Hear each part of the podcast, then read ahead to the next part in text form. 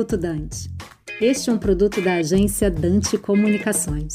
Realizado na última quarta-feira, 7 de abril, o leilão da sexta rodada de concessões aeroportuárias iniciou de maneira exitosa a InfraWeek. Esta é a semana em que o governo federal, por meio do Ministério da Infraestrutura, realiza na B3 uma série de leilões para transferência de diversos ativos à iniciativa privada. Na sexta rodada, foram concedidos 22 aeroportos, o que resultou em uma arrecadação de 3 bilhões e 300 milhões de reais para o governo federal. Os vencedores foram a CCR, ganhadora nos blocos Sul e Central, e a Vancy Airports, no Bloco Norte. A CCR, que já opera o aeroporto de Confins desde 2013, contará agora com mais 15 aeroportos, com destaque para Curitiba, Foz do Iguaçu e Goiânia. Já a Vancy Airports, que tem sob sua gestão desde 2017 o aeroporto de Salvador, contará agora com mais sete aeroportos, destacando-se Manaus, Porto Velho, Boa Vista e Rio Branco.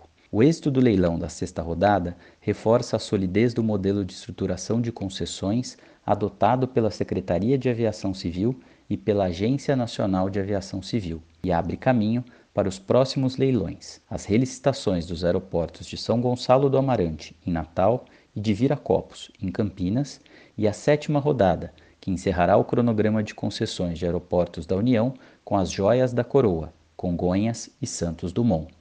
Aqui, Ariovaldo Pires, sócio fundador de Moisés e Pires Sociedade de Advogados, para o Minuto Dante. Você acabou de ouvir Minuto Dante, um produto da Dante Comunicações.